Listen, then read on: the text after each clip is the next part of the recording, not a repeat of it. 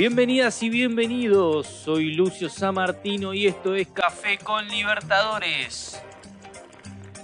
Un show diario para que empieces el día con la mejor información sobre la Conmebol Libertadores y todas las novedades del fútbol y las ligas de nuestro continente. No te olvides de seguir este canal y prepárate para vivir un rato a puro fútbol.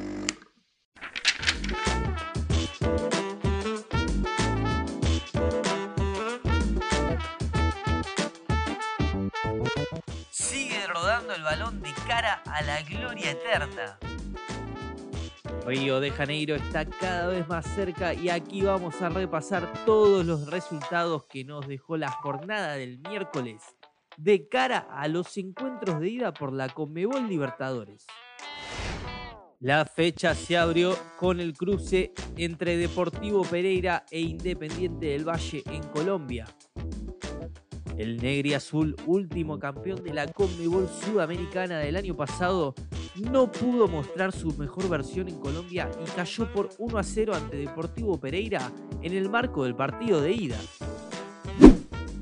Pereira atacó de manera directa cuando recuperaba el balón, idea con la que hicieron sufrir bastante a la defensa del equipo ecuatoriano en los primeros minutos. Con remates de larga y media distancia, un cabezazo y algunos balones filtrados al área luego de pocos toques, los cafeteros embistieron a Del Valle. Sin embargo, Moisés Ramírez iba a encargarse de desviar toda pelota que se acercara a su arco.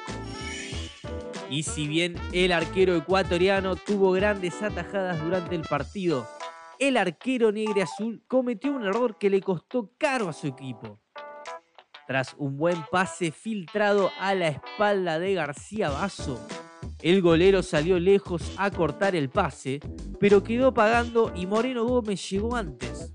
El volante colombiano entregó hacia adentro para Juan Santa Cruz, que solo tuvo que empujarla con el arco vacío para poner el 1 a 0 favorable a los locales en los 58 minutos de juego. Las 8 atajadas que tuvo Moisés Ramírez, también arquero de la selección de Ecuador, son el máximo para el arquero ecuatoriano en un mismo partido de competiciones con Bebol en 32 juegos disputados. Una locura.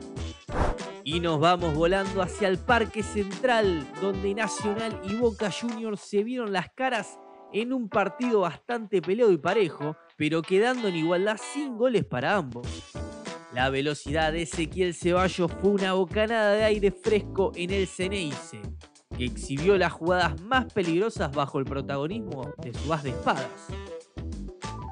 Además, Chiquito Romero fue otro de los puntos altos de la visita, que cuenta con la tranquilidad de definir la eliminatoria el próximo miércoles desde las 21 horas de Argentina en la bombonera. A continuación, escuchemos a Jorge Almirón de T de Boca Juniors en la conferencia de prensa luego de finalizado el partido. En el primer tiempo también tuvimos un par de situaciones de, de tiro de esquina que fueron muy claras también. Así que bueno, vinimos a hacer un, nuestro partido. Se, se complicó por la situación de la cancha, el viento, pero el equipo lo supo, lo supo jugar y, y, y, bueno, el partido está abierto, así que en nuestra casa esperemos tener el, el apoyo de toda la gente y bueno, es otra, es otra situación la que vamos a vivir. Y para finalizar, terminamos con el partido de la jornada entre Atlético Mineiro y Palmeiras.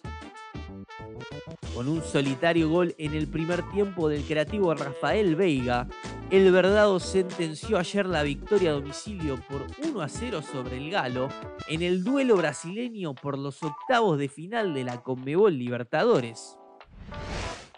El gol llegó a los 28 minutos después de un intento de rechazo de Jemerson y cuando el balón sobró para que Rafael Veiga, libre de marca, definiese sin problemas sobre el portero Everson en el que sería el único tanto de la noche. Antes de finalizar el primer tiempo, el goleador Hulk estuvo a punto de emparejar las acciones con un remate que pasó muy cerca de la portería defendida por Weberton. Con este resultado, el arquero de Palmeiras igualó a Fabio como el jugador con más partidos ganados en la historia de la Conmebol Libertadores. 52, 43 con Palmeiras y 9 con Atlético Paranaense, superando al otro arquero brasileño Rogério Ceni con 51. De esta forma, Weberton alcanzó esa cifra en 79 partidos jugados, 15 menos de los que jugó Fabio en el torneo. Y esto fue todo por hoy amigos, no se olviden que hoy finaliza la jornada de partidos de ida con juegos muy muy vibrantes. Por un lado tendremos el cruce entre Flamengo y Olimpia en el Maracaná, y por el otro lado cerrarán la jornada Atlético Nacional y Racing Club de Avellaneda. Nos reencontramos en el próximo capítulo.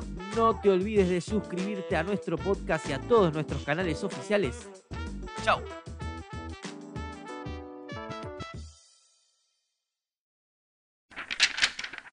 Esto fue Café con Libertadores.